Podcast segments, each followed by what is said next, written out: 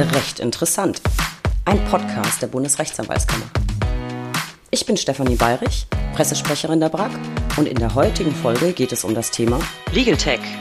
Hot or not? Ich begrüße Sie alle recht herzlich zur aktuellen Ausgabe unseres Podcasts, der sich mal wieder mit dem Thema Legal Tech befasst. Ist Legal Tech der Feind? Wird Skynet uns alle beherrschen oder gar abschaffen?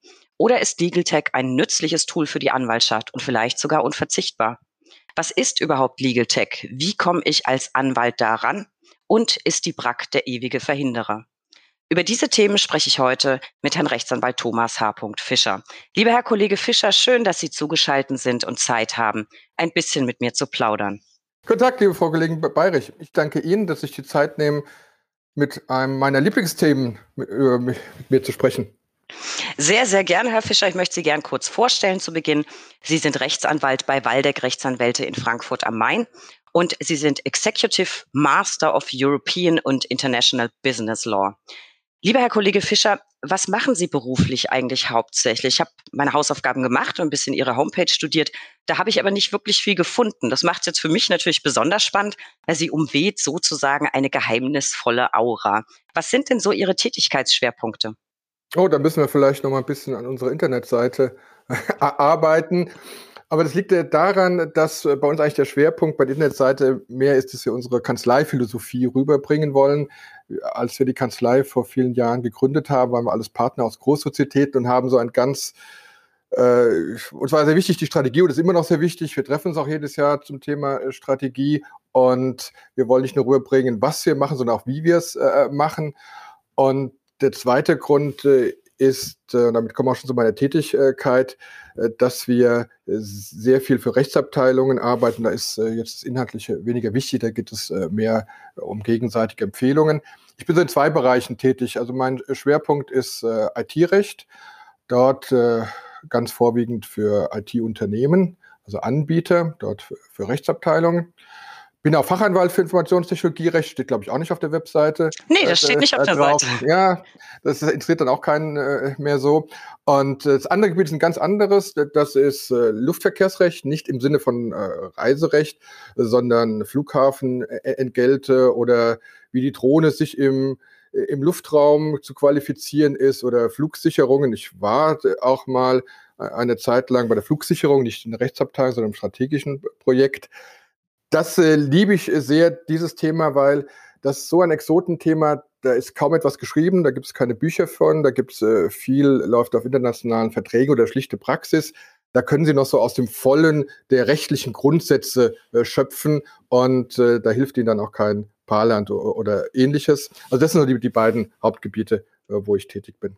Exotisch trifft's exakt. Ich glaube, ich hatte noch äh, nie einen Gesprächspartner, der auf diesen Gebieten tätig ist.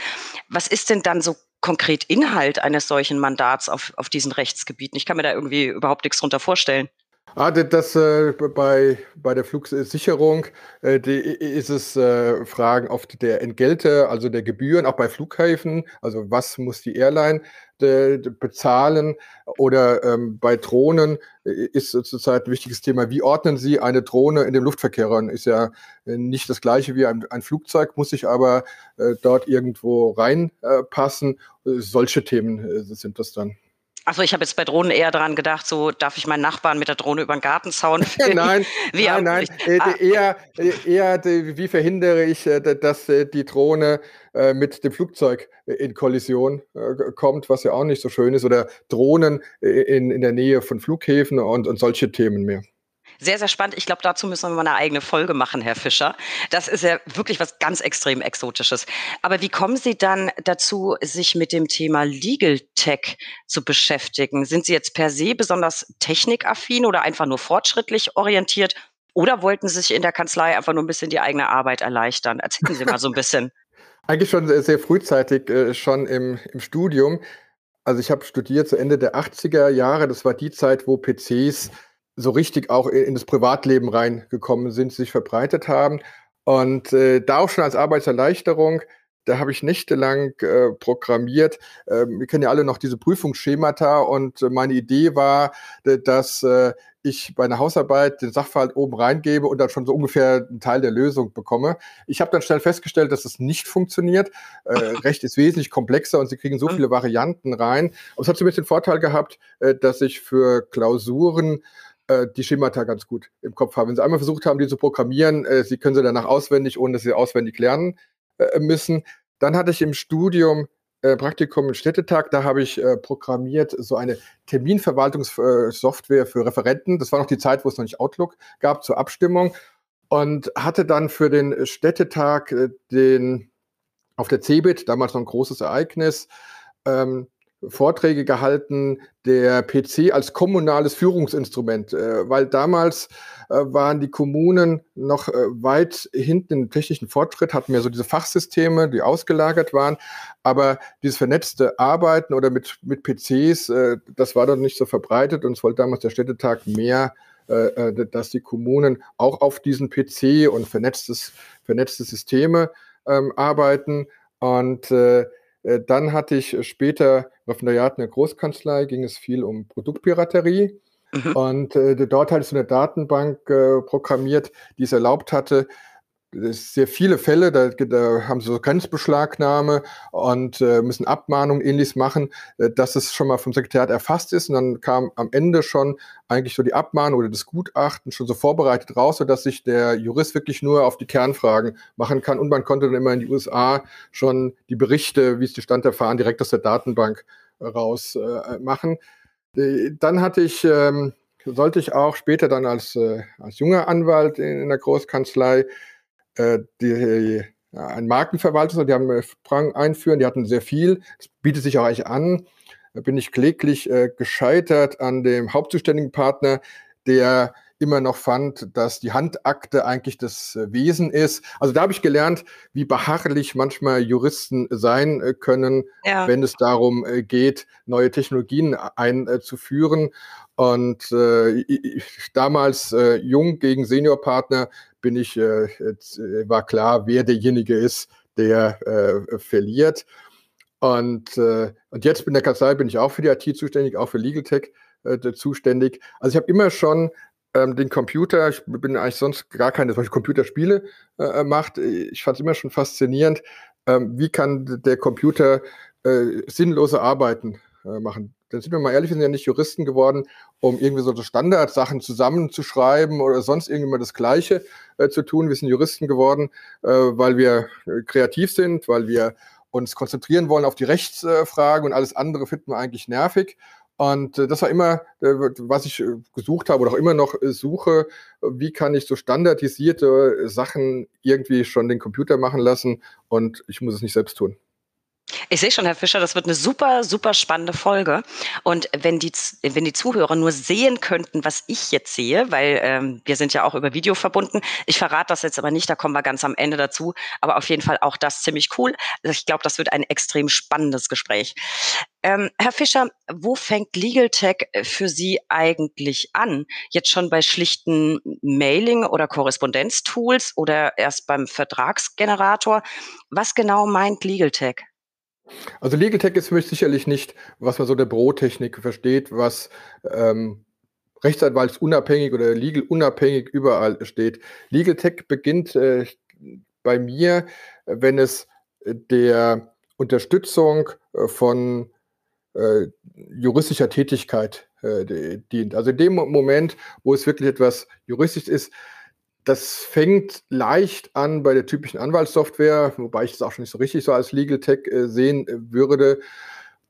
Es sind mehr für mich Unterstützungstools. Das kann aber dann auch ein, ein Datenraum äh, sein. Das können in der Tat diese Vertragsgeneratoren sein, bis wir dann auch in, die, in das Thema der künstlichen Intelligenz äh, kommen. Oder man könnte auch sagen, so Expertensysteme, also etwas, was den Jurist in seiner Tätigkeit unmittelbar unterstützt, und zwar speziell den äh, Juristen. Okay, aber geht äh, Legal Tech für Sie dann also nicht immer gleich in, in Richtung Rechtsdienstleistung? Gibt es auch Tools, sagen wir mal, einfach jetzt für Compliance? Also Compliance würde ich auch äh, als ein starkes Rechtsthema äh, äh sehen. Ich bedauere oft, äh, dass wir als Anwälte das Thema Compliance ähm, meines Erachtens zu häufig Wirtschaftsprüfern und Unternehmensberatern überlassen, obwohl es eigentlich wirklich ein rechtliches äh, Kernthema äh, ist, äh, wo wir auch neue Geschäftsfelder öffnen äh, können. Aber ich sehe es schon immer in, in, in Verbindung, weil das irgendetwas schon mit Rechtsdienstleistung zu tun hat. Das Tool muss nicht zwingend immer nur für Juristen sein, das kann auch für andere sein, aber es muss schon was mit Rechtsdienstleistungen sicherlich zu tun haben. Okay. Ich würde jetzt mal drauf tippen, dass Sie selbst in Ihrer Kanzlei wahrscheinlich auch relativ viel Legal Tech nutzen. Wenn ja, äh, wie und in welchen Bereichen? Also unterschiedlichen Bereichen. Wir haben für uns so den Schwerpunkt äh, gelegt, neben das Übliche, was, was jede äh, Kanzlei hat, ähm, wo wir mit dem Mandanten zusammenarbeiten, also insbesondere Plattformen. Äh, das dient der Mandantenbindung zum einen, aber auch der Vereinfachung. Also beispielsweise, äh, wir hatten ein Projekt, äh, Dort äh, war der Mandant der Beklagte, also Verbraucher auf der Gegenseite. Und äh, wir hatten festgestellt, dass eigentlich ein Großteil unserer Arbeit der Sachverhaltsaufbereitung gar nicht im, im Rechtlichen. Und äh, irgendwann sind sie noch dann zu teuer als äh, Kanzlei oder ist es dann günstiger, gleiche Betrag, den Klagebetrag zu überweisen. Und äh, da haben wir so ein, äh, ein Tool äh, geschaffen, einem Softwareanbieter, dass wir ähm, so Fragengenerator im Prinzip, äh, die Fachabteilung, die ohnehin das wesentlich besser kannte, die uns vorher immer riesige Wust von langen Mails, Sie kennen diese mit langen Anhängen und wo noch der ja. noch was weiterschreibt und der, und sie eigentlich erstmal äh, versuchen rauszufinden, was überhaupt ist, sondern ganz klare Fragen. Und da ging es auch um ganz klare so Zeiten und Zeiträume und, und dann müssen die die beantworten, dann auch das passende Dokument hochladen. Äh, der sachbearbeitende ähm, Anwalt äh, kriegt dann schon eine Art vorbereiteten Schriftsatz, wo schon vieles drin steht. Auch sogar, da gibt es so was, was innerhalb eines Zeitraums ist, was außerhalb eines Zeitraums ist, die passenden Urteile äh, dazu, sodass er sich dann wirklich nur konzentrieren kann auf äh, seine äh, ähm, rechtliche äh, Tätigkeit. Er musste nicht mehr da rumwühlen. Wahnsinnige Zeitersparnis. Und auch der weitere Prozess war dann so, dass der ähm, immer auch das Abstimmung später, die Freigabeprozesse, alles über dieses Tool äh, äh, liefen und damit einfach äh, effizienter und gleichzeitig hat man eine gute Übersicht gehabt. Oder ähm, wir haben so Plattformen, wo wir die als externe die Compliance zum Beispiel auch bei Banken ähm, unterstützen oder bei ähm, Schiedsverfahren, die ja oft mit wahnsinnig vielen Dokumenten, wo wir einerseits das zur Verfügung stellen, äh, das Tool, aber auch es erleichtert, äh, beim ganzen Wald den einzelnen Baum auch zu identifizieren. Also ganz unterschiedliche äh, Sachen, wobei wir da so einen klaren Schwerpunkt uns gesucht haben ähm, in, in, in Plattformen, die, die wir gemeinsam Mandanten nutzen. Verstehe. Damit haben Sie eigentlich äh, meine Frage, wie Sie zu Legal Tech stehen, ob Sie es hot or not finden, eigentlich beantwortet. Die brauche ich jetzt gar nicht mehr stellen. Äh, Sie erwähnten vorhin aber auch, ähm, nicht ganz zu Unrecht, glaube ich, dass die Anwaltschaft immer so ein bisschen Berührungsängste hat, dass die Anwaltschaft ein bisschen Angst vielleicht zum Teil vor Legal Tech hat. Glauben Sie, dass Legal Tech und Anwaltschaft in Konkurrenz zueinander stehen? Nein, äh, absolut nicht. Ich glaube, wir, ähm, wir haben so, da sprechen wir vielleicht auch später noch drüber, so einen gewissen Fokus äh, auf, äh, auf diese Portale äh, die, die ich das auch kritisch sehe, die aber auch für mich nicht richtig wirklich Legal Tech äh, äh, sind. Können wir auch mal drüber sprechen. Eigentlich ist ähm, Legal Tech ein Werkzeug. Man muss einfach als, als Werkzeug ansehen, was es uns erlaubt, nicht neue Geschäftsfelder, sondern einfach auch effizienter und auch einfacher äh, zu arbeiten. Also wir können beispielsweise ähm, heute Transaktionen abbilden über diese Datenräume, die wir früher gar nicht hätten abbilden können. Früher haben sie in Datenräumen die Junior Associates, die mehr oder weniger ähm, mit Fachwissen schon ausgestattet. Äh, dort saßen stundenlang, das hat so jeden Junior Associate, auch mich früher getroffen, und, und, und Verträge abdiktieren. Heute können Sie das wesentlich qualifizierter. Der zuständige Partner kann sich das angucken. Es geht einfacher. Also Sie können auch neue Sachen machen, die Sie vorher nicht machen können. Und, äh, und da wird es auch immer weitergehen. Äh, wenn Sie schauen, in den USA, äh, dort äh, haben Sie Systeme, die Ihnen, wenn Sie einen Schriftsatz bekommen, dann kriegen Sie gleich alle Urteile, die im Schriftsatz zitiert sind, äh, mit. Also diese Vereinfachung. Oder schauen Sie äh, an, äh, früher war jeder auf seine Bibliothek angewiesen und hatte Probleme, wenn er Rechtsgebiete vielleicht doch mal andere, die er auch gerne mal gemacht hätte. Was Sie heute zugreifen können für ein, ein Wissen über Datenbanken und, und Plattformen, das ist fantastisch. Und auch da wieder, ähm, wir wollen doch äh, alle äh, keine Standardleistungen äh, ständig äh, bringen und wollen uns äh, mit unnötigen ähm, Formalien oder ähnliches äh, was machen. Deswegen sind wir doch alle nicht Juristen ge geworden. Wir müssen halt schauen, dass wir auch uns Gebiete erobern oder auch zurückerobern. Aber grundsätzlich, wie man unschwer feststellt, stehe ich Legal Tech sehr positiv gegenüber. Ich teile Ihre Auffassung. Ich bin auch nicht der, der Meinung, dass Legal Tech und Anwaltschaft ähm, an sich in Konkurrenz stehen. Sie nannten eben aber noch ein wichtiges äh, Stichwort Portale. Was halten Sie von diesen Portalen, die komplett ohne anwaltliche Beteiligung funktionieren? Finden Sie das okay? Sehen Sie das kritisch? Erzählen Sie mal ein bisschen. Also mich stört äh, schon oft, dass sie so als Legal Tech äh, bezeichnet werden, weil, weil was dort äh, passiert, ist ja äh, eher äh, Low-Tech, äh, muss man sagen. Das ist ja nichts anderes, als dass ein Sachverhalt abgefragt wird und da könnten Sie, wer es kein Computer, ein, auch einen Studenten hinsetzen, der müsste nicht einmal Jura äh, studieren und nach ganz einfachen Kriterien äh, das äh, aussortieren. Das hat eigentlich noch, noch wenig mit Legal zu tun. Und was sie dann tun, ist einfach nur die Fälle sich rauszusuchen, die hundertprozentig äh, sicher sind. Und das ist auch alles jetzt kein Hochreck. Äh, wenn Sie jetzt diese Reise äh, nehmen, ähm, ist es unschwer festzustellen, dass äh, wie stark war die Verspätung, das wird äh, eingegeben und, und was sind dann äh, die, die Folgen draus. Deswegen stört es mich immer so ein bisschen, die, die als, als Legal Tech. Und ich finde auch, in deren ganzen Darstellung überhöhen die es auch immer so etwas, als wäre das jetzt irgendwie Rocket Science, was sie da tun. Das sind eigentlich ganz einfache Abfragetools mit ganz einfachen Antworten auch und und dort, wo, wo es halt wirklich einfach ist und man ganz klar das haben, da, da bekommen sie dann eine ordentliche Provision zu und alles andere nicht. Ich denke, wir müssen es auch, ähm, wenn wir da drauf schauen, mal auf die andere Seite äh, schauen. Ähm, wir kommen dann immer mehr auch zu Massenverfahren. Ich kenne auch dann teilweise solche Klagen, die dann da rauskommen, die dann irgendwie nur aus Textbausteinen äh, bestehen, nichts Individualisiertes. Und äh, die Leidtragenden sind davon äh, die Richter äh, die, äh, und wir können nicht immer äh, ohne immer weiter Richter zusätzlich anstellen. Dem macht das auch keinen Spaß. Das ist alles so etwas, was ich auch jetzt rechtspolitisch kritisch finde, weil der Anwalt hat ja schon die Aufgabe, auch ähm, zu beraten und äh, zu prüfen und gerade auch, auch der Fälle anzunehmen, die die vielleicht jetzt nicht äh, 100 Prozent äh, klar sind, wo wahrscheinlich mit etwas Überlegung und Internet auch der Verbraucher selber schon drauf äh, kommt, äh, dass er hier einen Anspruch hat. Da haben Sie ganz äh, wichtige oder zwei wichtige Stichworte genannt. Richterschaft finde ich, finde ich ganz interessant, was Sie sagten. Ich würde aber gern tatsächlich noch mal ein bisschen auf die Verbraucher eingehen. Es wird ja sehr viel Werbung gemacht zu diesen Plattformen. Sie sprachen jetzt einen bestimmten Rechtsbereich an. Wenn ich als Verbraucher die Werbung lese, ohne Risiko setzen wir Ihre Ansprüche durch. Wenn Sie nicht gewinnen, zahlen Sie auch nichts.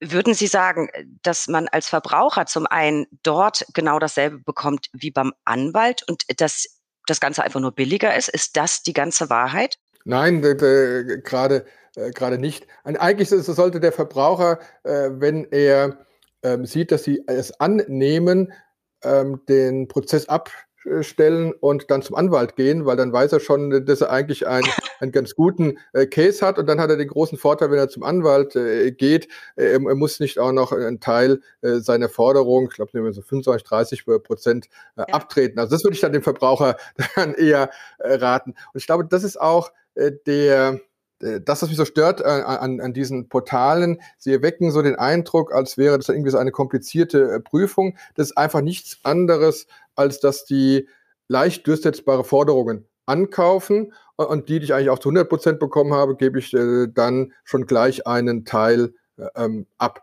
Sie haben natürlich äh, den Vorteil, dass ähm, für viele Verbraucher der Gang zum Anwalt doch noch eine gewisse Hürde äh, darstellt, den rauszusuchen, den, den anzurufen. Und da können wir wahrscheinlich auch als Anwälte lernen, ähm, ob man nicht auch über, über Portale oder auch solche Aufbereitungen den, den Weg äh, einfach zum Anwalt äh, erleichtern. Die Leistung, die dahinter ist, ist, glaube ich, schon qualitativ eine ganz andere. teilweise wird es wahrscheinlich auch so sein, dass wir gar nicht unglücklich sind, wenn die bei uns nicht äh, landen, weil die Streitwert vielleicht äh, zu äh, gering ist, man vernünftig arbeiten äh, kann. An, aber ähm, wir sollten, glaube ich, äh, als Anwälte schauen, auch ähm, auch vielleicht aus Anwaltskammer, die äh, Plattformen äh, anzubieten. Wenn Sie sich zum Beispiel jetzt mal vorstellen, äh, Sie hätten jetzt eine, eine Plattform, wo genauso der Verbraucher das einstellen könnte, aber auf der anderen Seite sitzt dann ein, ein Anwalt, der sagt, sinnvoll, nicht äh, sinnvoll, dann vielleicht auch erstmal nicht gleich klagt, sondern mhm. an das Unternehmen, gegebenenfalls, wenn er klagt, an dieser Plattform auch die Gerichte wären und der Sachverhalt wäre da schon aufbereitet, dann wäre es auch den Gerichten äh, leichter. Äh, also die würden nicht irgendwie so einen Wust kriegen, sondern dann wären auch die Fragen äh, klar. Also ich glaube, da, da gibt es noch sehr viel Fantasie. Ich glaube, da muss man sich auch was einfallen lassen, einfach auch um die Justiz äh, zu entlasten. Und das, glaube ich, würde dann auch wirklich den äh, Verbrauchern helfen, ihre berechtigten Forderungen äh, durchzusetzen, ohne äh, dass sie immer äh, gleich bei klaren Forderungen einen erheblichen Anteil ähm, abtreten müssen. Ich musste tatsächlich eben ein bisschen schmunzeln. Ich glaube, den Tipp habe ich noch nie bekommen äh, auf einer Legal Tech Plattform oder äh, Low Tech, wie Sie es nannten, äh, einfach mal zu checken, ob es genug Erfolgsaussicht hat, dass es angenommen wird und wenn ja, dann Vorgänge abbrechen und zum Anwalt gehen. Das fand ich einen sehr, sehr kreativen Tipp. Ähm, was würden Sie sagen, was muss man, es gibt ja ganz verschiedene Plattformen dieser Art. Was sollte man als Verbraucher vielleicht noch hinterfragen, bevor man so einen, so einen Dienst in Anspruch nimmt? Haben Sie ein paar Tipps, worauf man achten sollte? Ach, ich weiß gar nicht. Weil ich die selber äh, nicht äh, nutze, ob ich da wirklich äh, Tipps äh, habe. Ich glaube, der, entscheidende Punkt ist äh, wirklich, ähm, ob ich die Entscheidung äh, treffe, dann meine Forderung dort zu geben. Wie gesagt, ich, ich sehe die wirklich mehr so als als leichte Hilfestellung, dass ich da vielleicht mal reinschaue, ob da überhaupt was dran ist. Die beantworten ja einem auch dann die Fragen, die ich sonst vielleicht mir selber stelle. Ähm, und ich glaube, wichtig ist als Verbraucher immer zu, wissen, äh, dass das dahinter eigentlich eher sehr dumme äh, Systeme äh, stecken. Das ist keine KI, das ist selbst aus Legal Tech, Low Tech, das ist eine einfache ähm, Frage, Antwort mit ganz einfachen, primitiven ähm, Einstufungen, weil die halt gerade kein Risiko eingehen wollen. Und, und so kritisch muss man es auch sehen das ist nicht viel anders, äh, als äh, wenn Sie sonst ähm, bei, bei Google sich Rechtsrat äh, holen. Das kann auch oft äh, schief äh, gehen, aber auch genauso einfach äh, ist das. Das ist nicht Legal Tech, dahinter stecken auch jetzt nicht irgendwelche Juristen, die jetzt dort ihre Ansprüche stark durchsetzen oder ähnliches. Das, das Zweite ist, dass wenn Sie glauben, ähm, es wurde abgelehnt, Sie haben doch berechtigte Ansprüche, dann ist sicherlich eine gute Idee, dann wirklich einen Anwalt äh, zu fragen und noch nicht äh, der Verzweiflung anheimfallen. Ja, das glaube ich auch, weil das ist ja auch bekannt, dass die Fälle aussortiert werden, die eben nicht rentabel genug oder nicht sicher genug sind. Und auch das ein schönes Stichwort mit Google übrigens. Ich glaube, da kriegt jeder, die An äh, jeder Anwalt die Krise, wenn der Mandant kommt und sagt, ich habe mir das schon mal ergoogelt. Auch sehr schön. Herr Fischer, ich würde gerne noch mal aus Ihrer Sicht einen Blick auf die BRAC werfen. Der BRAC wird immer und immer wieder vorgeworfen, in Sachen Legal Tech sei sie der ewige Verhinderer.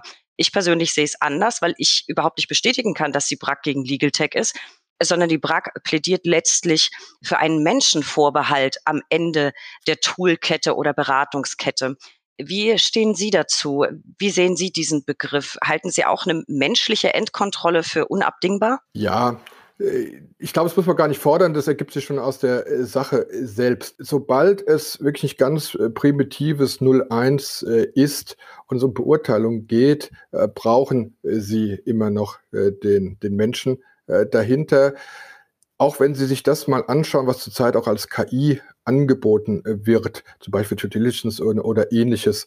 Das alles funktioniert nicht ohne den Menschen und das wird auch noch in dieser Generation äh, von Anwälten sein. Ich vermute auch noch in, in der nächsten und vielleicht auch in der übernächsten. Neben der ethischen Frage ist es schlichtweg eine Frage auch der Technologie.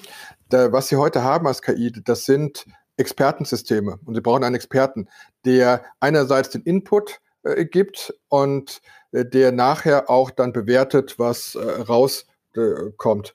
Und wenn Sie es alleine nur eine Maschine überlassen, dann haben Sie eine viel zu hohe äh, Fehlerquote, dann haben Sie wirklich nur dieses 0,1. Da sind Sie aber wieder bei meinem Beispiel, äh, wo ich auch selber schon gescheitert bin, wenn Sie versuchen, einen Sachverhalt, ähm, selbst wenn Sie ihn relativ eng gestalten, wirklich mit so Ja-Nein-Fragen äh, zu äh, beantworten. Äh, Jura, wir sind spezialisiert auf den Grau- äh, Bereich. Ich sagte ja schon, ich war mal bei der Flugsicherung und es ist immer lustig, wenn äh, Fluglotsen und Juristen miteinander äh, diskutieren. Da sehen Sie genau den Unterschied. Äh, der, der, Jurist äh, sagt, wenn er 70 Prozent Erfolgswahrscheinlichkeiten sagt, dann ist er schon recht mutig, weil er hat alles viel von vielen Faktoren abhängig Graubereich. Dann antwortet natürlich der, der, der Lotse, ich kann aber nicht äh, sagen, mit 70-prozentiger Wahrscheinlichkeit werden die Flugzeuge nicht äh, aufeinander äh, treffen. Also er ist es Hage genau gewohnt, er muss immer 0,1. Den Bereich können Sie auch wesentlich stärker technologisieren.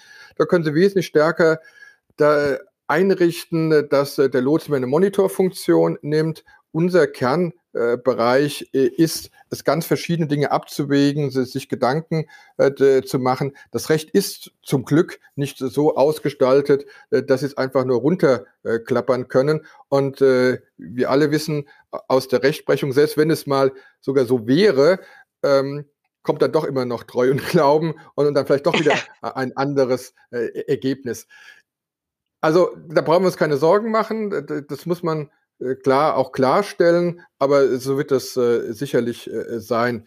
Ich würde mir nur wünschen, dass ähm, die, die Prag in der, in der Außenwahrnehmung ähm, da weniger ähm, jetzt derjenige, der was kritisch äh, betrachtet, äh, sondern halt auch die, die, die Prag diejenige ist, äh, die neue Technologien gerade forciert und, äh, und voranschreitet, damit wir auch nicht ähm, so den Ruf des äh, Bedenkenträgers äh, bekommen. Ich glaube, die Portale sind was ganz äh, Spezielles, mit dem muss man sich auch kritisch auseinandersetzen. Da gibt es ja auch schon genügend Urteile über, über Irreführungen. Aber das ist ein ganz, ganz kleiner Ausschnitt. Äh, Legal Tech ist auch ein ganz kleiner Ausschnitt ähm, überhaupt Technologie. Es gibt ganz andere Bereiche, wo wir wirklich auch mit Hilfe der Technologie Verfahrenszeiten verkürzen äh, können, den Verbrauchern helfen können, den Unternehmen äh, helfen äh, können und trotzdem noch in unserem Kernbereich tätig sind. Vielleicht können wir ja es schaffen, mit dieser Folge heute ein bisschen mit dem Vorurteil aufzuräumen, dass die BRAC immer der Verhinderer ist bei Legal Tech. Und ich glaube, das Problem liegt auch darin begründet, dass viele automatisch mit Legal Tech eben immer nur die Plattform ähm, im Kopf haben. Und Herr Fischer, weil Sie das gerade so sagten, da komme ich auf ein Zitat, das ich gelesen habe von Ihnen. Sie sagten mal, wer ein Thema vorantreibt, beherrscht es auch. Haben Sie das eben damit gemeint? Man muss sich aktiv beteiligen, um effektiv mitzugestalten? Absolut, gerade im äh, Bereich äh, der, der Technologie. Wir müssen zum ersten äh, schauen, ähm, wenn man immer nur als Bedenkenträger wahrgenommen wird, wird man oft nicht mehr gefragt. Also wir müssen diejenigen sein, die eigentlich die Spezialisten äh, sind für den Bereich des Rechts. Und so müssen wir auch wahrgenommen werden, äh, dass man in uns die Berater sieht, was sinnvoll und was nicht sinnvoll ist. Das andere ist, technologische Entwicklungen äh, kann man ohnehin nicht aufhalten. Man kann sie vielleicht bremsen, aber man kann sie nicht aufhalten. Deswegen muss man sehr früh mit dabei sein, um sie der, der Technologieentwicklung den Schwung zu geben, aber auch die Richtung äh, zu geben, äh, indem wir glauben, dass es eine richtige Richtung ist. Ist erstmal eine Technologie äh, dabei, äh, also ist sie vorhanden, äh, dann habe ich nicht mehr die Möglichkeit, viel zu ändern. Sie wird sich immer durchsetzen. Äh, wenn es nicht in dem Jahr ist, dann vielleicht ein paar Jahre später. Also müssen wir schon frühzeitig dabei sein, dass sich die Technologie auch in einem Sinne entwickelt, wie es für die Mandanten optimal ist, für das Rechtssystem. Ich sehe es immer ja auch noch als Vertreter des Rechtssystems und halt nicht nur als Berater und äh, da, damit im Ergebnis allen äh, dient. Ja, Sie nannten vorhin ähm, das Stichwort, sich neue Aufgabenbereiche erschließen als Anwalt. Ähm, welche neuen Aufgabenbereiche kann ich mir denn erschließen? Welche Möglichkeiten bietet mir Legal Tech oder die Digitalisierung? Was kann ich da bei mir neu aufziehen? Also ganz wichtigen Bereich äh, für diejenigen Kollegen unter uns, die, die auch für, Unternehmen tätig sind, ist Compliance. Der, der Bereich überfordert immer mehr die Unternehmen insbesondere auch mittelständische Unternehmen. Und äh, dort habe ich sehr viele Möglichkeiten, um, um mitzuhelfen. Der, der zweite äh, Bereich, wenn ich äh, mehr Verbraucher auch habe, äh, kann ich mit Hilfe von Legal Tech einfach effizienter werden. Äh, wir werden immer stärker, egal ob für Unternehmen oder für Verbraucher, unter Effizienzdruck äh, geraten.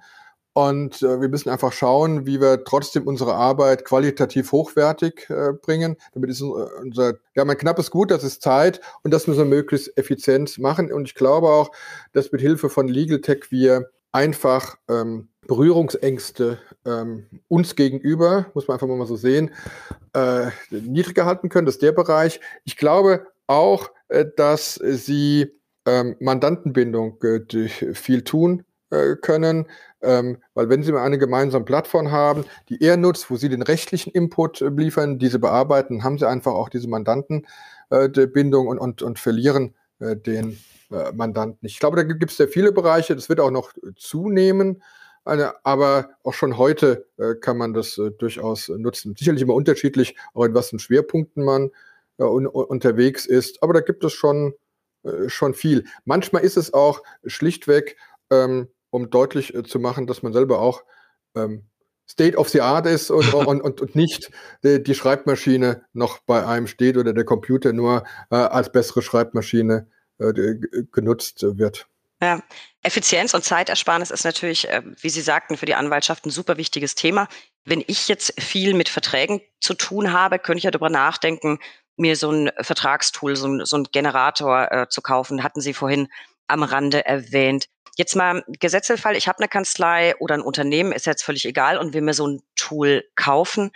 Inwieweit kann ich mich denn darauf verlassen, dass alles passt, was das Programm ausspuckt? Haben an der Entwicklung dann Anwälte mitgearbeitet und sind letzten Endes ganz sicher keine Klauseln drin. Das funktioniert. Ich habe das mal gesehen, bei einem Autohersteller durfte ich mir dieses Tool angucken. Da kann man ein Häkchen setzen, dann wird das alles kombiniert kann ich denn sicher sein, dass da keine Klauseln drin sind, die sich gegenseitig ausschließen, dann vielleicht zur Unwirksamkeit führen? Und falls ich das nicht ausschließen kann, wer haftet denn dann am Ende? Der Anwalt, der Programmierer? Wie ist da die rechtliche Situation? Das ist ja vielleicht für Kollegen, die sich interessieren, auch ganz spannend. Ich glaube, wir müssen bei den Vertragstools äh, sehr deutsch in zwei Gruppen unterscheiden. Es gibt eine Form der Vertragstools, das ist, äh, sind bessere Formularhandbücher und das sind wir so im AGB-Recht. Die dienen oft in Unternehmen eigentlich dazu, äh, dass sich einfache Sachverhalte, die passenden AGBs dazu zusammenstellt. Wo sie vorher äh, ähm, zehn AGBs äh, hatte, sind die jetzt etwas individualisierter, aber im Prinzip sind das noch AGBs. Damit habe ich da auch genau die gleichen Risiken, wie ich sie immer schon hatte bei Einkaufsbedingungen, wenn ich halt einfach AGBs äh, nehme, da ändert auch nichts. Das dient nur der, der Defizienz. Man kann aber auch feststellen, dass der Anwendungsbereich insofern auch von solchen Vertragsgeneratoren natürlich eingegrenzt ist. Also ich kenne auch bei großen Unternehmen, äh, wenn Sie es wirklich mal als ähm, äh, die die Fachseite dran lassen, dann können Sie oft nur so etwas wie diese klassischen NDAs, Geheimhaltungsvereinbarungen und ähnliches, das können die nehmen. Da, da, da kann man nicht viel falsch äh, äh machen und, und das sind die Namen drin. Es gibt aber auch diese Form äh, der Vertragsgeneratoren, ähm, die eigentlich mehr eine vorbereitende ähm, Haltung äh, haben und wo sie früher sonst aus ihren Schatz an, an Mustern oder ähnliches äh, gearbeitet haben. Ja, hatte ich auch noch. Ja, absolut. Und, und da, da gibt es schon tolle äh, Sachen heutzutage. Aber da muss die Arbeit ähm, am Anfang äh, gemacht werden, eine ganz entscheidende äh, ähm, Arbeit. Und äh, sonst funktioniert das äh, nicht. Also wir, wir, gehen zum Beispiel hin, äh, lassen uns alle Muster geben, ähm, zerschneiden die in, in zig Fragen und, und aktualisieren die auch und sie müssen natürlich auch nachher pflegen. Der große Vorteil ist, sie haben nicht nur die ganzen AGB, sie können sehr speziell machen, die auch neu zusammenstellen und fragen.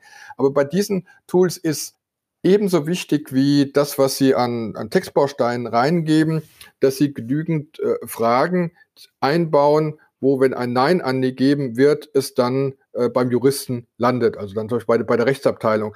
Und, und nur dann funktioniert es eigentlich äh, gut. Dann äh, dann haben sie sozusagen den Standardfall abgebildet. Oftmals ist aber der Standardfall nicht Standard.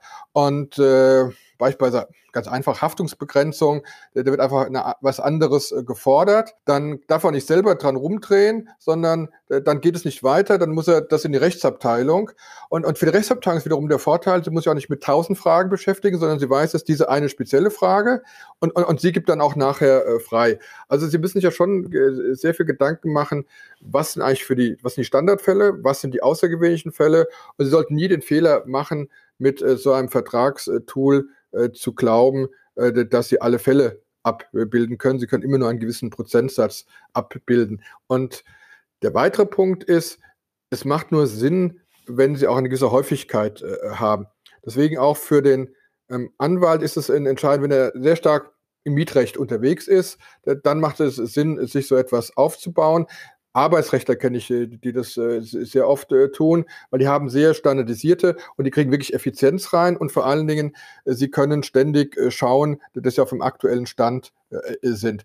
Wenn sie aber in einem Bereich arbeiten, oder jetzt mal kurz im Bereich arbeiten, wo sie mit diesen Verträgen nur zwei, dreimal zu tun haben, dann lohnt einfach der Aufwand hm. nicht, so ein Vertragstool zu nehmen. Sie können natürlich immer nehmen, diese Tools, die auch angeboten sind. Aber sind wir mal ehrlich, diese Formularhandbücher, äh, wir, alle nehmen sie und, und, äh, und, und schauen drauf. Aber die wahre Kunst ist auch dort, die nicht anzupassen. Und wer des Wahnsinns ist, die einfach so zu nehmen, der ist dann auch selbst von Schuld. Absolut. Also ich war damals ganz, ganz stolz, da war ich ganz frisch zugelassene Anwälte und habe dann bei einem Verlag mit N äh, mir die Formularhandbücher gekauft, damals noch mit CD-ROM. Und das, ich kann es nicht anders sagen, das war damals der heiße Scheiß. Das hat man natürlich auch nicht so verwendet. Es hat aber wahnsinnig viel Arbeit damals schon gespart, weil man sich das nicht immer wieder neu zurechttippen musste. Ich habe das aber alles umformuliert. Aber es war natürlich schön, um ein Gerüst zu haben. Aber auch da, und da sehe ich so ein bisschen die Parallele zwischen den ersten Ansätzen. Letztlich könnte man ja sagen, damals das Formularhandbuch war auch schon eine Vorform von Legal Tech und Legal Tech heute. Also Endkontrolle muss man, Endkontrolle muss man selber schon auch machen. Ähm, aber es bleibt dabei, wie, wie sieht's mit der Haftung aus? Wenn ich als Anwalt, ganz egal ob Formularhandbuch oder ein Legal Tech Tool benutze, ich hafte ja dafür. Ich kann das ja wahrscheinlich nicht auslagern. Das heißt, mir obliegt ja so oder so die Endkontrolle. Zu Recht hafte ich äh, dafür. Alles das, äh, was äh, Legal Tech mir bereitstellt, sei es äh, ein Vertragsgenerator, sei es etwas, was mich bei der Due Diligence un unterstützt, äh, sei es etwas, äh, was mir schon äh, Fachliteratur aufarbeitet. Am Ende ist der Mensch notwendig, man braucht ihn, er muss es auch beurteilen und natürlich haftet er auch dafür. Der andere kann deswegen schon nicht die Haftung übernehmen, weil er ja nur von einem abstrakten Fall ausgeht und äh, da ist wieder recht, wie es ist. Der abstrakte Fall ist der, der wahrscheinlich dann am seltensten dann tatsächlich eintrifft. Äh, deswegen haftet der Anwalt und, und er muss äh, prüfen und er muss beurteilen. Weil das so ist, weil es auch eigentlich auch zwingend so ist, um die Qualität überhaupt zu gewährleisten, mache ich mir auch so wenig Sorgen, dass er wirklich ersetzbar äh, ist alles, was wir uns anschauen, sehen wir immer wieder, äh, sie brauchen äh, den, den Experten dazu. Allein schon, um es vernünftig zu bedienen. Es gab immer schon die Verbraucherratgeber, halt früher in Buchform, und, und die konnten ja, auch früher konnten, früher konnten sich auch schon ihren Mietvertrag selber schreiben, ihre Kündigung selber schreiben oder, oder sonst was. Das ist jetzt auch nicht schlimmer geworden, nur weil es äh, technisch ist. Aber damals hat niemand äh, dafür gehaftet, äh, auch der Buchverlag nicht. Heute kann natürlich ein technologischer Anbieter auch nicht dafür äh, haften. Und äh, das bleibt immer so. Aber Expertensysteme, das ist, glaube ich, auch die Zukunft. Die erleichtert Juristen die, die Arbeit, aber es muss auch ein Jurist äh, hinten dran sitzen. Ja, ich glaube, das könnte man so wahrscheinlich ganz gut zusammenfassen. Algorithmen sind ziemlich cool, können viel erleichtern, können aber nicht alles abnehmen. Da hapert es eben gerade, wenn es in den Bereich Individualisierung oder individuelles Rechtsproblem geht. Und wahrscheinlich ist die perfekte Symbiose in der Kanzlei der Zukunft dann Legal Tech und anwaltliche Beratung. Was ist aus Ihrer Sicht, ähm, Effizienz ist ja eher jetzt ein, ein, ein Moment, der für den Anwalt oder ein Umstand, der für den Anwalt von, äh, von entscheidender Bedeutung ist. Was würden Sie sagen, außer vielleicht erhöhte Qualität der Dienstleistung ist noch ein Gewinn für den Mandanten, wenn er eine Kanzlei beauftragt, die auch Legal Tech verwendet und diese kombiniert mit anwaltlicher Beratung? Was ist der Mehrgewinn für den, für den Mandanten? Also Effizienz ist durchaus auch äh, für, äh, für den Mandanten wichtig, jedenfalls in den Fällen, wo er nach Stunden äh, bezahlt und äh, wenn der Anwalt weniger Stunden braucht, ist es natürlich für ihn auch äh, günstiger. Äh, nur bei Pauschalhonoraren ist es wirklich so, dass dann nur der Anwalt dran verdient. Es ist natürlich die Qualität, aber es erlaubt auch eine ganz andere Form der Zusammenarbeit. Es erlaubt ähm, Rechtsabteilungen, die vielleicht nicht ganz so groß ausgestaltet sind, sehr gut den Anwalt als verlängerte Werkbank einzusetzen, gerade weil man auf einer Plattform ähm, arbeitet. Es erlaubt mittelständischen Unternehmen wesentlich äh, besser äh, Compliance oder Rechtsthemen, die keine eigene Rechtsabteilung haben, auch den Anwalt mit einzubeziehen. Ähm, heute ist es sehr leicht äh, möglich, dass aus der Wahrnehmung des Mandanten es fast wie wieder eine, eine, interne Rechtsabteilung ist, einfach von der Abwicklung. Er kann zum Beispiel auf die Daten äh, selber zugreifen. Er kriegt mehr Transparenz äh, rein. Es ist für ihn nicht etwas, was er so rübergibt und irgendwann kommt es äh, zurück, sondern es sind offene Prozesse. Sie haben auch ganz andere Abstimmungsmöglichkeiten. Er kann es auch besser kontrollieren. Er kann schauen, was dort äh, passiert. Er kann am Anfang mit dabei sein, wenn man so etwas äh, aufsetzt. Und dann nehmen wir wieder unseren schönen Vertragsgenerator. Natürlich ist er bei allen Stufen dabei. Er hat nachher auch eine Erleichterung. Sei es auch nur, dass er seine Arbeitsverträge nicht jedes Mal zum Anwalt bringen muss, sondern den Standardvertrag einfach runterladen äh, kann, indem er selber äh, die entscheidenden Dinge reingibt. Er hat einen Dienstwagen und ähnlich, also damit kann er auch selber standardisieren. Und, äh, und die Rechtsabteilungen sind ja auch alle unter Druck, äh, was ihre Budgets an, angeht. Überall wird Effizienz äh, gefordert. Und ich glaube, da können auch wir, gerade als Anwälte, auch Rechtsabteilungen unterstützen. Ähm, wenn wir mehr Erfahrung haben, weil wir halt auch mehr Mandanten äh, ähm, haben und damit auch Erfahrung in Legal Tech haben, äh, können wir durchaus ähm, nicht nur das Anwaltliche, sondern auch das Technische mit rüberbringen. Also wenn wir jetzt einen Vertragsgenerator wo installieren, dann machen wir teilweise auch das, das Technische. Also kriegt es komplett äh, geliefert und nicht nur, äh, dass wir den einzelnen Textbaustein äh, machen. Also da gibt es, glaube ich, schon sehr viele äh, Möglichkeiten. Äh, wir sehen es generell auch bei der Industrie, ähm, wenn sie an Smart Contract oder auch Blockchain äh, dienen. Ähm, sie hatten früher es immer so, dass sie unterschiedliche Systeme, jeder hat sein System und hat dann irgendwie aus getauscht. Die Schnittstellen waren immer das Problem. Es geht, man geht immer mehr dazu über, und das wird auch unseren Bereich wahrscheinlich etwas später als es die Industrieproduktion treffen, äh, dass man mehr auf einer Plattform ähm, arbeitet und, und, und damit jeder mehr Einblick hat und wesentlich mehr äh, effizient äh, sein kann. Ich hatte vorhin auch diese, dieses Beispiel, was man vielleicht auch mal machen könnte, für diese Massenklagen, Verbraucherklagen, dass ich wirklich eine Plattform habe, wo mehrere direkt drauf sind, wo man am Anfang festlegt, das wäre vielleicht eine gute Aufgabe auch äh, für die Anwaltskammer, was sind eigentlich so die Grundsätze am Anfang, wie man da zusammenarbeitet und, und dann äh, dass man auch dann bestimmte Regeln hat, wie Informationen bereitgestellt werden, mhm. alle Beteiligten an der Plattform äh, einen Vorteil von haben.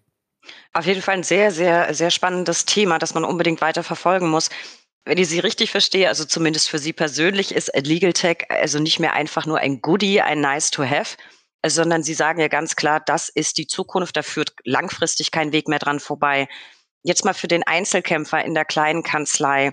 Wie eilig ist denn das Thema? Ist es besser, sich gestern als heute damit zu befassen oder haben die Kolleginnen Kollegen, die so ein bisschen Berührungsängste haben, noch ein bisschen Zeit? Was würden Sie schätzen? Es hängt sehr stark an, in welchem Bereich sie tätig sind. Es gibt sicherlich äh, Bereiche, wo es noch weniger ist. Man muss auch äh, sagen, Strafrecht. Eine, zum Beispiel. Ähm, die, aber selbst die, selbst, äh, wir arbeiten auch manchmal mit Strafrecht zusammen im Wirtschaftsstrafrecht, wo auch Massen an Dokumenten sind, die, die müssen vielleicht auch fit sein in, in, in, in Legal äh, Tech. Und, und gerade bei Strafverteidigern stelle ich auch manchmal fest, dass die noch da gewisse Berührungsängste ähm, haben deswegen arbeiten wir manchmal zusammen und die lagern das dann sozusagen an uns aus, dass wir ihnen ähm, die, den Sachverhalt äh, aufbereiten. Ähm, ich glaube, jeder sollte sich damit äh, beschäftigen, äh, was es schon für ihn an Lösungen gibt und, und vielleicht auch selber mal innovativ äh, sein, was er dort äh, bringen kann. Es gibt ja viele Dinge. Man muss natürlich auch sagen, nicht alles, was von der äh, Industrie dort versprochen wird, trifft tatsächlich äh, zu. Also es ist noch eine Entwicklungsphase. Es ist absolut heute noch nicht so, dass man sagen kann, in jedem Bereich gibt es schon eine gute Lösung und, und, und in jedem äh, Bereich äh, kann ich Effizienzen äh, schaffen. Aber äh, man muss, glaube ich, schon heutzutage zumindest in der Lage sein, das zu beobachten. Also gerade die Kollegen, die auch noch etwas jünger sind und noch mehr Berufsjahre vor sich haben, ähm, weil äh, wenn es dann plötzlich äh, kommt, ist es dann schon äh, zu spät, wenn man diese Entwicklung dann erst äh, sieht. Jetzt mal gesetzt den Fall, ich habe eine Kanzlei, ich interessiere mich für Legal Tech, ich will mir jetzt so ein Tool anschaffen, jetzt mal ganz egal welches. Ist es dann vielleicht sinnvoll, mit der Einführung von Legal Tech in meiner Kanzlei vielleicht die ganze Kanzlei gleich auf DMS umzustellen und das zu kombinieren? Wie ist es bei Ihnen? Arbeiten Sie komplett rein digital oder gibt es hier und da noch eine vereinzelte Papierakte? Plaudern Sie doch mal ein bisschen aus dem Nähkästchen, Herr Fischer. Also DMS würde ich heutzutage eigentlich bei jedem Anwalt so als Mindeststandard äh, voraussetzen. Ähm, das ist schon so basic. Ja, wir sind ähm, einerseits schon rein äh, digital, also Sie könnten bei uns jedes Papier verbrennen, äh, die, es ist auch digital äh, vorhanden. Das war jetzt gerade auch in Corona-Zeiten ein, ein, großer Vorteil, weil Sie müssen nicht im Büro sein, Sie können das von zu Hause machen. Wenn ich insbesondere in das, äh, jetzt nicht namentlich, mein namentlich den Partner im Nachbarbüro ähm, mir gerade vorstelle, äh, der riesige Papierberge hat, muss ich sagen, also in der Volldigitalisierung sind wir noch nicht.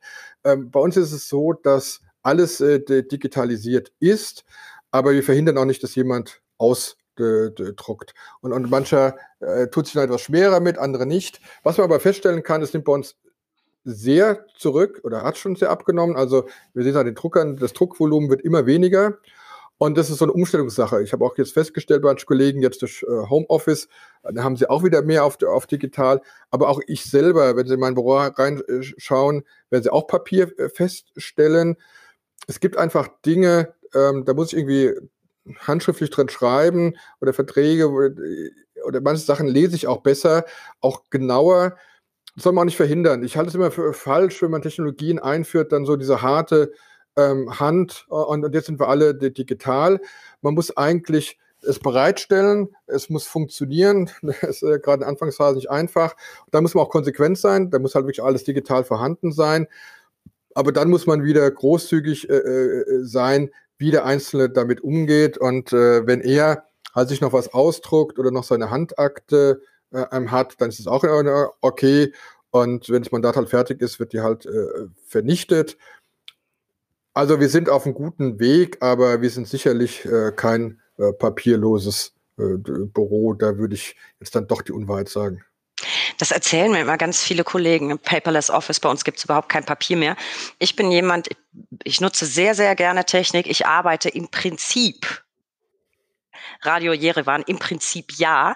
Ähm, aber es gibt tatsächlich da auch Dinge. Wenn ich eigene Kolumnenkorrektur lese oder längere Artikel, die ich schreibe, ich kann besser auf Papier Korrektur lesen. Die drucke ich mir dann auch noch aus das ist eben so. Und das muss man ja auch nicht zwingend ändern, auch wenn man Fan der Digitalisierung ist. Herr Fischer, wir waren gerade schon beim Nähkästchen. Hm, beruflich also voll technisiert. Wie sieht's privat aus? Das fände ich jetzt mal spannend. Ähm, haben Sie Ihre Termine alle im Handy oder auch alle im Kopf? Kommen Sie ohne Handy noch klar? Ich nämlich nicht. Ohne mein Smartphone bin ich aufgeschmissen und kann noch nicht mal meine Familie anrufen. Das ist bei mir sicherlich auch äh, so. Allerdings, wenn, wenn ich nach Hause äh, komme, ähm, habe ich eigentlich genug von äh, Monitoren und äh, von Technik oft. Also mein Bekanntenkreis beschwert sich über meine lahmen Reaktionszeiten oder sogar fehlenden Reaktionen. Das liegt nicht daran, dass ich ein unfreundlicher Mensch bin. Ich habe abends meistens schlichtweg keine Lust mehr, ähm, in Social Networks unterwegs zu sein oder E-Mails zu beantworten. Das habe ich den ganzen Tag mit, mit Monitor und ich bin eigentlich abends dann mehr auf analog umgestellt. Ja, wenn ich äh, kommunizieren will, dann brauche ich wieder mein Smartphone. Aber ich bin nicht derjenige, der abends auch noch äh, ständig das, das Smartphone äh, hat.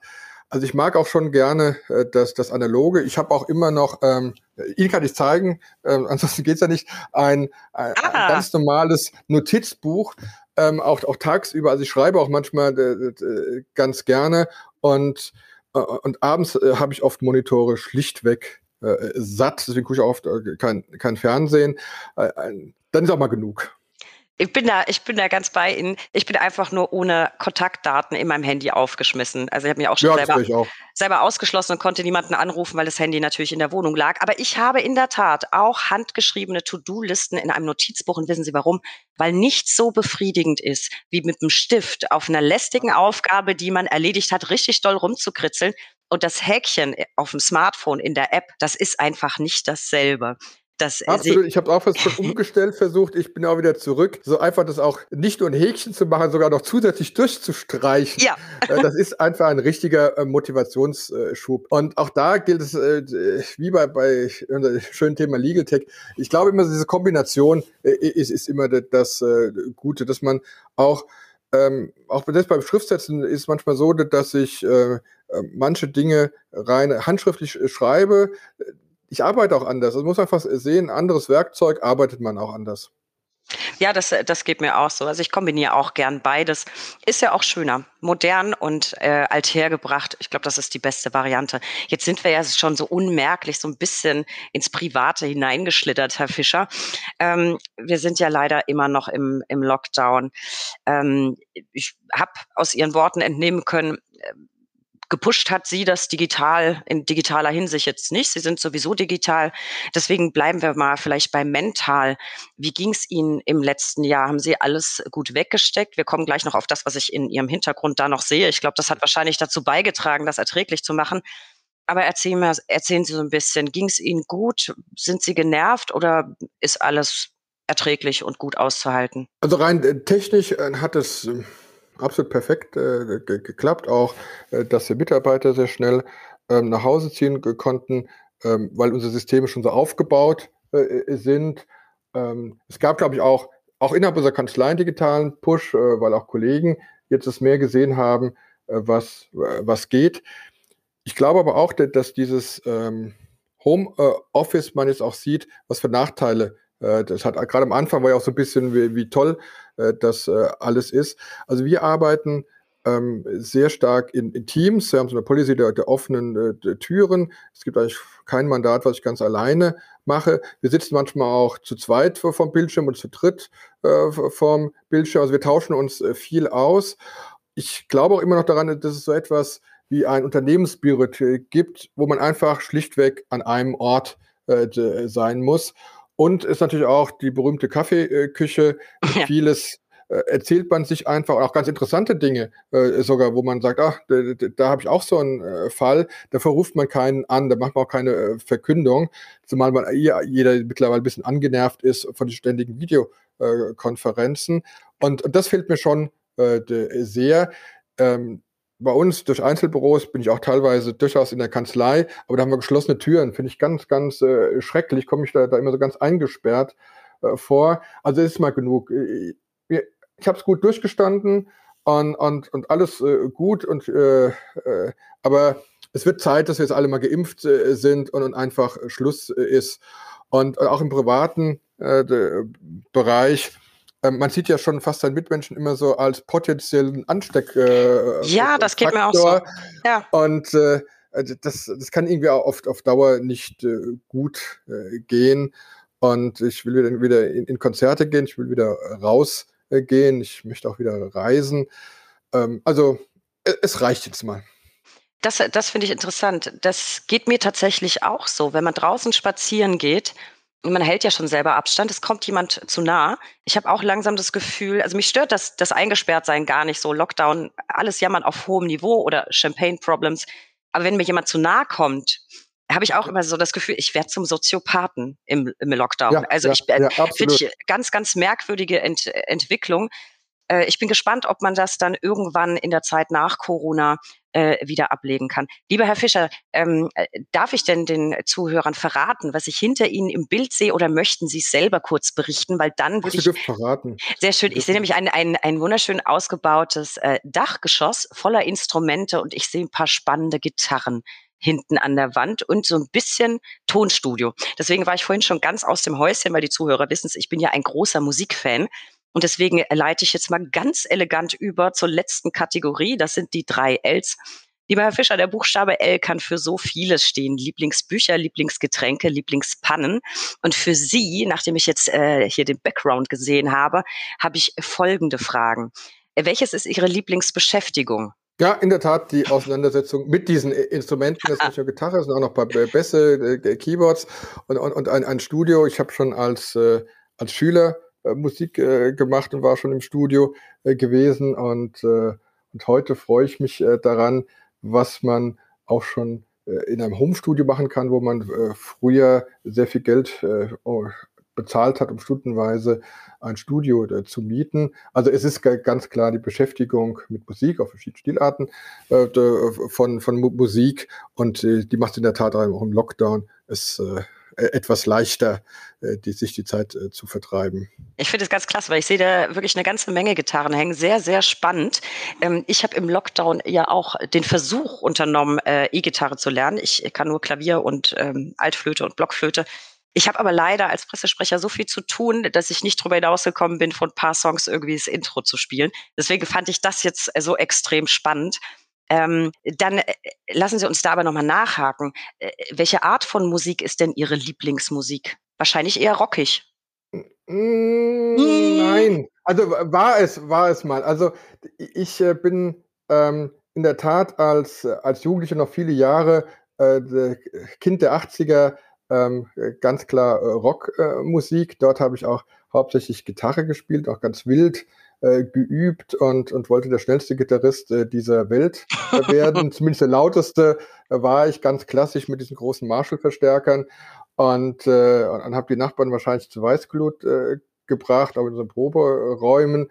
Und äh, da habe ich äh, Rockmusik äh, gemacht, aber immer schon äh, war Klassik ähm, ein Schwerpunkt. Also ich habe auch äh, klassische Gitarre klassisch äh, gelernt und, und hänge auch immer noch sehr und habe auch mal äh, noch als Student im, im Frankfurter Dom äh, ein, äh, ein äh, Verein gegründet äh, für, für äh, Konzerte und äh, bin aber dann so im Laufe de, der, der Zeit ähm, mehr dem Jazz auch mhm. zugewandt. Wie gesagt, zu sie, Ihnen, die vorher schon Klavier gemacht hat, ich bin dann mehr von der Gitarre zum Klavier übergegangen, einfach deshalb, wenn Sie nicht so viel Zeit haben, Sie werden ja nicht besser, Sie werden ja immer schlechter. Das hat mich dann frustriert äh, gehabt und deswegen habe ich mich dann ähm, auch noch ein neues Instrument hat. Das war dann für mich dann irgendwann mal das Klavier äh, zugewandt, weil da hat man mehr die Erfolgserlebnisse, wenn man ein neues Instrument lernt und sagt sich nicht immer, das konntest du doch früher so ganz locker spielen und, und, und jetzt äh, äh, schaffst du es äh, nicht einmal mehr. Ähm, also ganz unterschiedliche Bereiche, immer auch noch, noch was. Äh Rockmusik, ganz klar. Ähm, Toto, das war so die, die, die, die Zeit, ähm, wo, glaube ich. Hab ich live jeder, gesehen noch, habe ich noch live gesehen. Ich, ich schon ein paar Mal, also ich glaube fünfmal habe ich sie schon live gesehen. Das war ja gerade für die, die der Zeit selbst Musik gemacht haben, immer so die, die Idole äh, gewesen. Ähm, jetzt äh, bin ich aber auch sehr so ein Fan äh, des klassischen Jazz-Trios, also Klavier, äh, Bass, äh, Schlagzeug. Die können auch, man nennt das dann äh, Power-Trio, auch durchaus äh, dann rockiger werden, ist dann auch dann nicht immer so dieser ganz ruhige äh, Jazz, so Bad Plus oder so etwas. Also schon unterschiedliche äh, Bereiche. Total klasse. Ähm, dann, äh, ich, ich hoffe mal, dass es auch in diese Richtung geht. Was ist denn Ihr Lieblingsort? Gibt es da einen speziellen? Nee, einen, einen, einen speziellen, also das jetzt, äh, ich jetzt sagen würde, ähm, irgendeine tolle Stadt, die, die toll klingt, ähm, hätte ich äh, gar nicht. Irgendwie finde ich, jede Stadt hat äh, schöne und, und, und, und, schlechte Zeiten. Und es wird vielleicht jetzt auch cool klingen, wenn ich jetzt irgendwie so, so einen ganz exotischen äh, Namen nenne. Nee, für mich sind es eigentlich immer ähm, die, die Konzerträume. Also es kann der, der Jazzclub sein, immer wenn ich verreise, suche ich, was dort ist. Es kann das Opernhaus äh, sein, es kann das Konzerthaus ähm, äh, sein. Ich bin, bin bei Konzerten ein großer Fan von Mahler. Ähm, ich finde einfach die Atmosphäre äh, toll. Das ist auch das, was mir jetzt äh, fehlt. Ich habe auch hier versucht, so Streaming-Konzerte, die sind ja heute toll ge gemacht, auch vom Sound, toll kann man gar nichts äh, sagen. Aber da merkt man erstmal, dass es doch etwas, äh, was nicht beschreibbar ist und das ist ja. dieses gemeinsame äh, Konzerterlebnis. Wenn Sie sagen Rockmusik, das glaube ich, noch extremer. Ich habe auch Toto, gab auch einen, einen Livestream ge ge gesehen. Äh, aber ich war vorher halt auch schon bei fünf äh, äh Konzerten. das war irgendwie schon ein bisschen merkwürdig. Die selber haben sich auch merkwürdig äh, bewegt. Äh, die kam ich, glaube ich, selber etwas blöd vor auf einer Bühne, wenn man kein Publikum hat. Äh, da, da sieht die Performance und die, und die, die beste Rampensau wirkt dann irgendwie etwas ulkig in, in so einem leeren ähm, Raum. Und äh, ich, ich liebe die, die düstersten, tiefsten Jazzkeller äh, auch in, in allen Städten äh, dieser, dieser Welt. Auch die haben eine besondere Atmosphäre.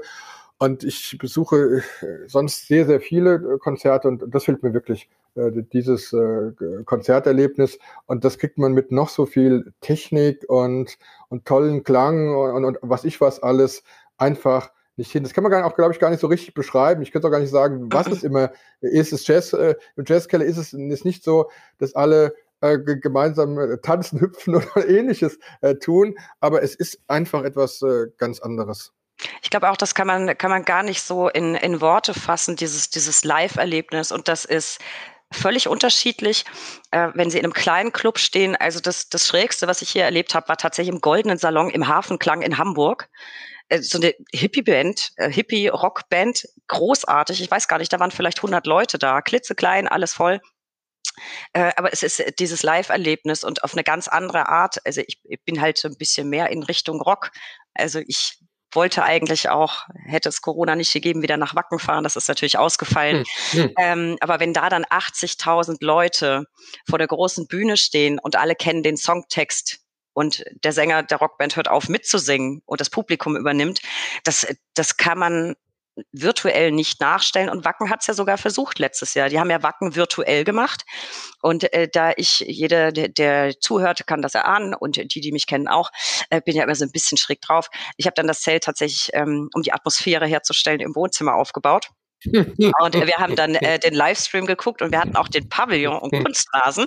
Alles nachgestellt, wie man es sonst auch hätte. Und Wacken hat sich wirklich Mühe gegeben, aber es ist nicht dasselbe, weil man einfach auch gemerkt hat, die Künstler auf der Bühne bekommen keine Reaktion. Und sogar die wurde gefaked durch Lichter und durch Geräuscheinspielungen.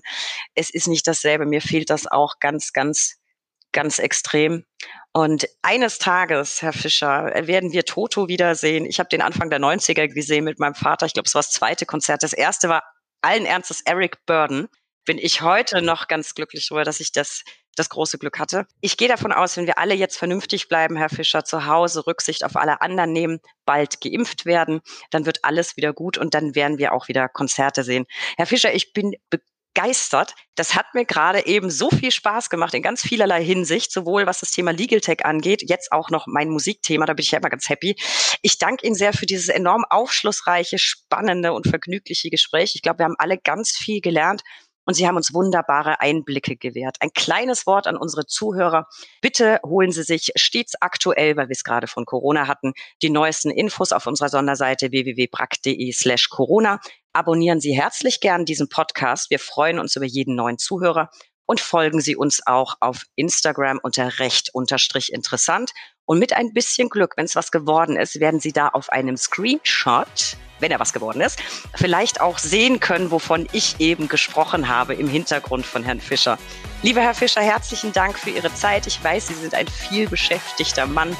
Ich hoffe, Sie bleiben gesund und ich wünsche Ihnen eine ganz baldige Impfung. Vielen Dank, dass Sie dabei waren. Ich danke Ihnen. Es hat mir auch viel Spaß gemacht. Tschüss. Tschüss.